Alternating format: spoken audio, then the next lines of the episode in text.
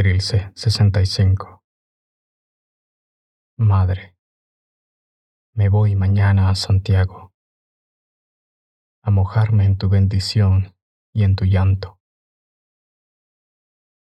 Acomodando estoy mis desengaños y el rosado de llaga de mis falsos trajines. Me esperará tu arco de asombro las tonsuradas columnas de tus ansias que se acaban la vida.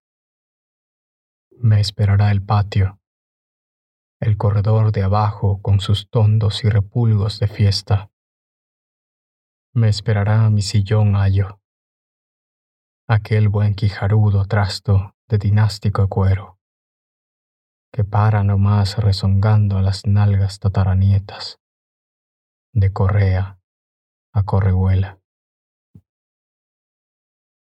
Estoy cribando mis cariños más puros.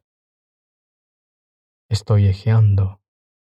No oyes jadear la sonda. No oyes tascardianas. Estoy plasmando tu fórmula de amor para todos los huecos de este suelo. Oh, si se dispusieran los tácitos volantes para todas las cintas más distantes, para todas las citas más distintas.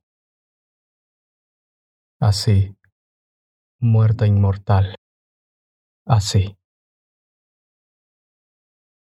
Bajo los dobles arcos de tu sangre, por donde hay que pasar tan de puntillas, que hasta mi padre para ir por allí humildóse hasta menos de la mitad del hombre, hasta ser el primer pequeño que tuviste.